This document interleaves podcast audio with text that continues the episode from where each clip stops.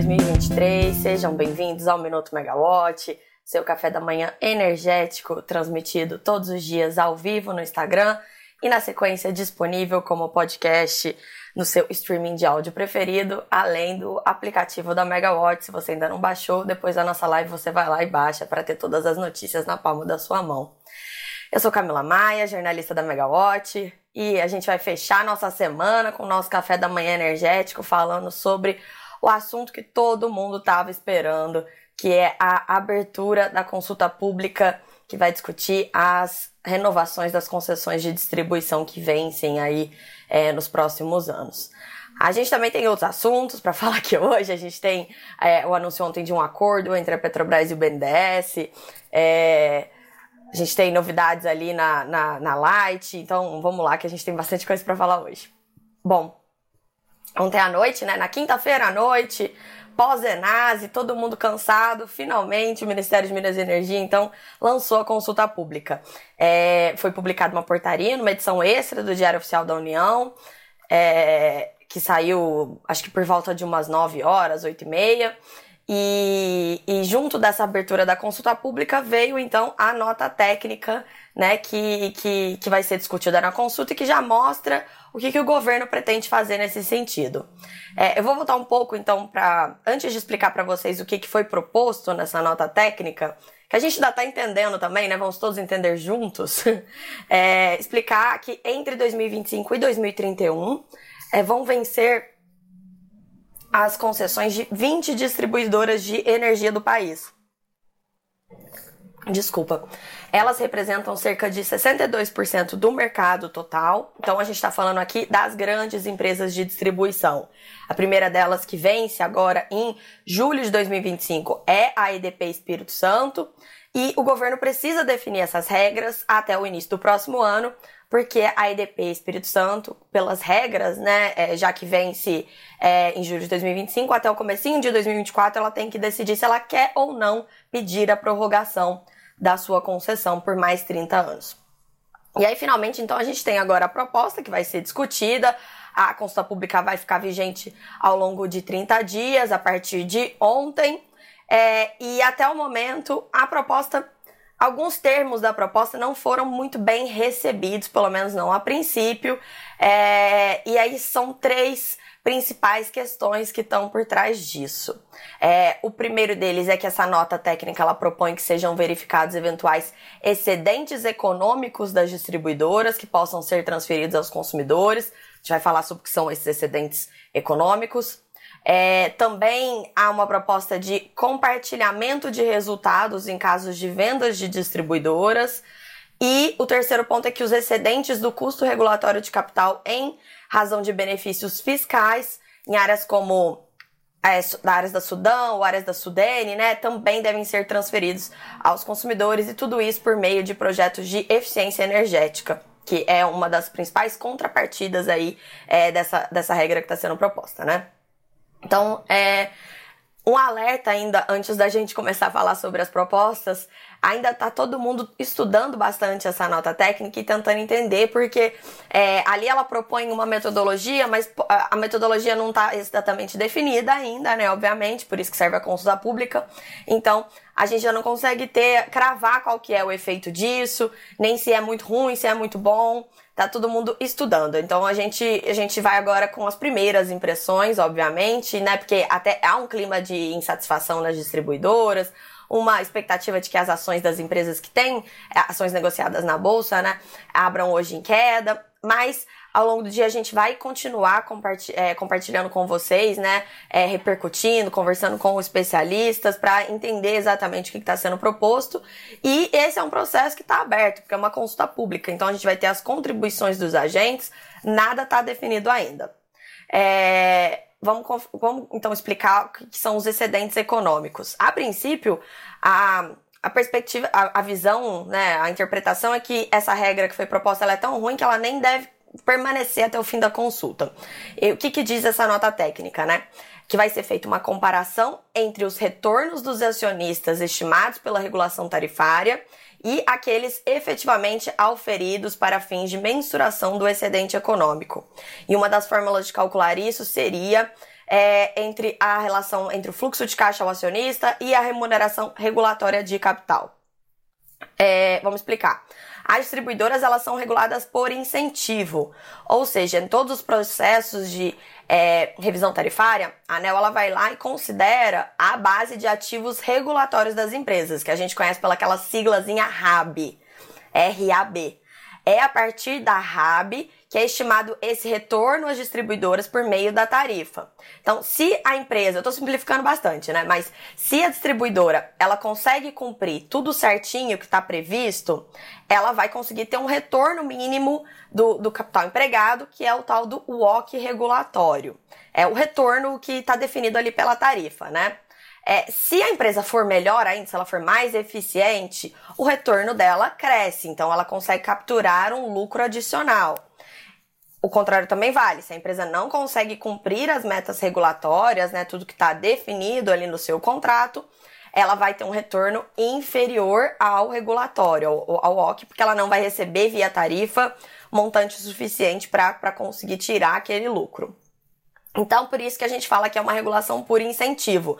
Quanto mais eficiente for a distribuidora, quanto melhor for a qualidade do serviço prestado, maior é o lucro dela. A nota técnica, por sua vez, ela dá a entender que esse ganho da empresa não seria um mérito dela, é, mas aí tem interpretação de, de, de, de, alguns especialistas que seria como se fosse um erro regulatório. Por quê? É, nesse caso, o governo ele está dizendo que esse ganho extra vai ser é, capturado como é, recurso para ser investido em eficiência energética, né? Quando você for lá e calcular, vamos ver quanto que a empresa está ganhando, quanto que a empresa deveria ganhar ali no, no pela, pelo retorno regulatório dela, e o que está sobrando disso, né, o que passou acima, então essa eficiência extra que a empresa sempre teve esse incentivo para capturar, opa, esse não é seu. Isso é um excedente, é, esse excedente é, a gente vai ter que transferir para é, projetos de eficiência energética. Não é só isso, né? Porque esses resultados do excedente econômico não dá para você calcular isso para cada empresa, porque tem empresa que é muito boa, então o excedente econômico dela é muito maior. E tem empresa que não tem excedente econômico porque está muito ruim a situação financeira dela. É, então, a nota técnica ela propõe que esses resultados eles sejam agregados no indicador de referência, que Pode ser feito por meio de uma média, uma mediana, não está definido isso, né? Nem mesmo a, a forma de cálculo, a metodologia ali, tem uma sugestão, tem uma fórmula sugerindo, mas também não seria necessariamente essa. E aí, os agentes mais eficientes, fazendo essa média entre todos, o que, que a ANEL diz? É que dessa forma. ANEL não, desculpa, gente. O Ministério, a nota técnica diz. É, dessa forma, os agentes mais eficientes ainda assim vão ser premiados porque, como vai fazer uma média e vai pegar também o, o, indicador do excedente econômico daquelas empresas que não estão tão bem assim, então vai ficar abaixo, então elas também vão conseguir capturar algum tipo de ganho. E, ao mesmo tempo, as empresas que estão é, é, com desempenho financeiro pior, elas não vão ter uma diferença tão grande entre o valor de mercado e a sua RAB, então elas também não vão conseguir capturar um ganho tão grande assim, né? É, senão ficaria uma situação é, injusta para as empresas que conseguiram investir e melhoraram a situação das suas áreas de concessão. É, a gente consegue entender por que, que existe esse, essa diferença entre as qualidades, digamos assim, dessas empresas, né? Por que fazer uma média, uma mediana? Na lista de, de empresas que estão com as concessões a vencer nos próximos anos, essas 20 distribuidoras, a segunda delas é a Light. E a Light a gente não precisa nem falar, né? Ela está em recuperação judicial, uma situação financeira horrível, uma situação regulatória também é, ruim em relação ali às metas, né, de, de desempenho. É, e ao mesmo tempo, nessa lista a gente tem também distribuidoras da CPFL, Equatorial, Pará, que são empresas que têm excelente histórico e alto retorno aos acionistas por causa disso. E aí a proposta do Ministério é que esses excedentes econômicos sejam destinados aos projetos de eficiência energética, que é a, a grande novidade aí, né, inserida nessa proposta do governo. É, também, então, iriam para a eficiência energética, segundo a nota técnica, outras questões polêmicas. Uma delas é esse compartilhamento de resultados de pagamento por eventual alienação de controle societário. Que significa isso? Se uma distribuidora for vendida nos próximos anos, né, o controlador resolveu que não quer mais investir aqui no Brasil, é um controlador externo, ou mesmo surgiu uma oportunidade de M&A, o que for, uma parte do lucro que esse controlador vai ter com a venda dessa empresa também vai ser compartilhada com os consumidores por meio de investimentos em eficiência energética. E aí a gente pega o exemplo da Enel Ceará, que está nessa lista, que está à venda atualmente. Provavelmente a venda dela vai ser concluída antes de tudo isso, antes da assinatura de contrato, né? Mas supondo que não fosse, que a, a situação da, da italiana Enel mudasse e ela só fosse vender a empresa daqui cinco anos. É, ela teria que dividir o lucro que ela ganharia com a venda da Enel Ceará com o consumidor. E aí a justificativa do Ministério, né, na nota técnica para isso, é que o intuito é induzir as empresas a que tenham efetivo interesse na manutenção da concessão a apresentarem os pedidos de prorrogação. Tirar os oportunistas, aqueles que querem prorrogar a concessão, mas não querem de verdade ficar com as empresas, né? Vou prorrogar minha concessão por 30 anos, mas eu vou vender depois. Então, esse seria o intuito, evitar esse tipo de situação. E aí, outro ponto importante, que também foi chamado a atenção aí já por, por alguns especialistas que estão avaliando a nota técnica, é que é, os excedentes de custo regulatório de capital em razão de benefícios fiscais concedidos em determinadas regiões do país também seriam transferidos à eficiência energética. Como eu disse, está todo mundo lendo, analisando esses pontos. A gente já tem alguns relatórios aí, até de bancos, né? Que o pessoal precisa é, explicar para os seus investidores, né, para os seus clientes, antes da abertura do mercado, o que está acontecendo. E o fato de ter saído ontem à noite até ajudou, porque deu tempo pro pessoal ler de madrugada, né? Todo mundo trabalhando bastante desde ontem para compreender e tentar fazer algumas, alguns cálculos. É, o Santander, ele diz que ainda não está claro como que esses parâmetros vão ser usados, mas a conta inicial deles aponta um impacto inferior a 10% da RAB das distribuidoras. Então, para eles, esse é um impacto limitado, tá dentro do que já estava sendo esperado pelo banco. E aí, é, os analistas com quem eu conversei, eles destacaram que a questão dos ganhos obtidos com benefícios fiscais serem transferidos aos consumidores e também a questão ali do compartilhamento dos ganhos de M&A são pontos bem sensíveis para os investidores. Então, tá todo mundo muito atento com isso.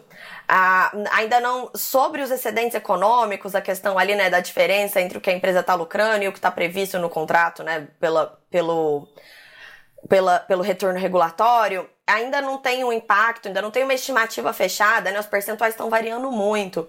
Porque ainda há muitos cenários e muitas metodologias, isso está muito em aberto. E como eu disse, muitos apostam que essa regra é tão ruim que não vai ficar que vai, vai, vai ser derrubada ao longo da consulta. É, a expectativa do mercado, então, é que as empresas questionem essa proposta, especialmente é, pelo fato também de que o governo ele quer avaliar o excedente econômico pelo histórico passado das distribuidoras, ele não considera nessa conta as perspectivas futuras. E aí, é, muitos dos retornos que as distribuidoras tiveram nos últimos anos podem estar relacionados até mesmo entre os descasamentos dos indexadores da tarifa. Porque até então, essas 20 distribuidoras que vão ter as concessões renovadas agora, prorrogadas, ou não, né? Se elas não quiserem, elas não vão ser prorrogadas. Ou se elas não cumprirem os critérios, mas supondo que elas forem prorrogadas. É, o, o indexador dos eventos tarifários vai passar a ser o IPCA no lugar do IGPM. E a gente viu que o IGPM teve descasamentos grandes em relação ao IPCA. Então, a depender, a conta pode ficar é, bem alterada por conta dessa questão também. É, sem falar em todo o questionamento da lógica da regulação por incentivo, que aí vai para o chão, né? Por que, que eu vou investir tanto na minha concessão, melhorar ela, sendo que o meu retorno vai ser limitado pela média? Então, o cara que está investindo menos, que tem problema na sua concessão, vai puxar o meu retorno para baixo. Na, na prática, é isso que aconteceria. Pelo menos essa é a primeira interpretação. Antes de fechar esse capítulo do nosso minuto, que já está muito longo, é, só outros destaques dessa proposta também é, importantes do ponto de vista da abertura do mercado livre. Então, o pessoal da Abracel, Associação das Comercializadoras de Energia, eles já divulgaram um informe a seus associados, destacando que a proposta ela prevê a digitalização das redes como uma contrapartida importante para prorrogação das concessões, até mesmo considerando o inevitável processo de abertura do mercado. E outro ponto é que a, a consulta pública ela prevê que os serviços prestados pelas distribuidoras vão ter uma separação contábil a fim de serem futuramente passíveis de serem executados por outros agentes setoriais, beneficiando aí o consumidor com a ampliação da concorrência no setor elétrico. A gente vai ter muito para discutir sobre isso nos próximos dias. Hoje mesmo, né, a gente com certeza vamos repercutir esse assunto, então fiquem de olho aí na, na Megawatt, nas nossas publicações hoje e nos próximos dias que a gente vai debater bastante para poder ampliar, né, essa discussão. Outros assuntos, então, rapidamente. Ontem o BNDES e a Petrobras eles anunciaram a criação de uma comissão mista voltada para a transição energética, pesquisa e reindustrialização. É, os objetivos, entre os objetivos dessa comissão, né, está o fortalecimento da cadeia de fornecedores, inclusive a cadeia de fornecedores do setor de óleo e gás. O, o Jean Paul Prats, o presidente da Petrobras, ele falou que os fornecedores também estão fazendo transição energética, né? Porque equipamentos novos, mais eficientes, resultam em menores emissões de gases causadores de efeito estufa. Então, a, a Petrobras vai contribuir aí com o BNDES nesse sentido. É, essa, essa comissão, ela vai também é, ajudar a discutir a cadeia de fornecedores estratégicos, pequenos e médios fornecedores de óleo e gás, viabilizando a utilização de gastos obrigatórios em pesquisa, desenvolvimento e inovação, o famoso P&D, é, segundo o presidente do BNDES, o Aloysio Mercadante, que também participou ontem dessa cerimônia de assinatura da comissão mista ao lado do Jean Paul Prats. É, e aí, outra questão que o Mercadante destacou ontem foi o interesse da Petrobras, aliás, o interesse do BNDES em apoiar financeiramente os projetos da Petrobras em energias renováveis. É, e aí, para isso, o desenvolvimento de fornecedores locais é outro desafio. É, o BNDES vai financiar placas solares no Brasil, segundo o Mercadante, é, porque o Brasil não deve ficar só importando painéis solares, é uma energia limpa. Então, notícia boa, vamos ver se vai realmente acontecer. Né? A gente sempre falou nessa questão né, de, de reduzir a dependência da importação dos painéis solares. Mas na prática é bem complicado por conta da questão da escala, né? A China domina esse mercado porque ela tem muita escala para produzir painel solar, então vamos ver. É, ainda em Petrobras, ontem foi o segundo dia do Enase, né? Como eu comentei com vocês. E um dos destaques foi a presença do diretor de transição energética e energias renováveis da Petrobras, o Maurício Tomasquim. Ele falou ali, admitiu, né, que a Petrobras está chegando atrasada, nesse processo da transição energética, está correndo contra o tempo, até porque até então, até o governo anterior, a Petrobras tinha aquela diretriz de só investir em é, produção e exploração de petróleo e gás, não estava olhando para energias renováveis, ela voltou a olhar isso hoje. E um dos destaques da fala do Thomas Kim foi que as linhas de transmissão são fundamentais para a transição energética no Brasil, aquela questão de você conectar né, a geração renovável com os centros de carga ponto sensível, ponto polêmico, ainda mais porque a gente está aí agora com a questão da fila de acesso de renováveis. É, bom, é, o Tomás Kim também falou que o foco de investimentos da Petrobras vai continuar sendo no setor de óleo e gás. Ainda vai existir demanda no mundo, ele disse, então a Petrobras está muito colocada para isso, muito bem colocada para isso. E o Tomás Kim comentou sobre a questão das termoelétricas da Petrobras. É, ele explicou que a Petrobras está avaliando a sua participação em algumas termoelétricas, diz que não está descartada a possibilidade da empresa sair de algumas usinas obsoletas ou que usem óleo, que isso faz parte da política normal da empresa de renovação de ativos. E, mas ele não disse nada assim concreto nesse sentido. E também falou que a termoelétrica prevista ali no polo, no polo Gaslub também está em análise. A empresa está avaliando se vale a pena ou não como é, a usina estaria ao lado de uma unidade de processamento de gás natural, haveria uma vantagem grande, mas nada está fechado ainda. E ele também afastou a possibilidade da Petrobras sair de vez do mercado de termoelétricas, porque a Petrobras é uma produtora de gás natural, então não faz sentido ela sair do mercado de, de, de termoelétricas. Até porque hoje a gente não tá precisando das termoelétricas, né? Tá chovendo bastante, mas a gente não sabe o que vai acontecer amanhã. Antes de fechar, rapidinho, é, a Light sempre tem notícias, né? Só falar aqui rápido para vocês que o Valor Econômico hoje informou que a Justiça determinou a suspensão das Assembleias Gerais de Debenturistas da Light, que estavam previstas para os dias 23 e 30 de junho. É, a Justiça determinou que é, os debenturistas apresentem os editais de convocação as comunicações enviadas diretamente aos debenturistas, além de toda a documentação de apoio para as deliberações. Então, é, vamos acompanhar aí o que, que vai acontecer, mais episódios importantes aí dessa disputa entre a Light, que está em recuperação judicial, e os seus credores. Eu fico por aqui, gente, já falei muito hoje, o minuto foi muito longo, mas eram assuntos muito importantes. É sexta-feira, né? Então todo mundo vai poder ter um tempinho para digerir todas essas informações e segunda-feira a gente está de volta. Um excelente fim de semana a todos e tchau, tchau.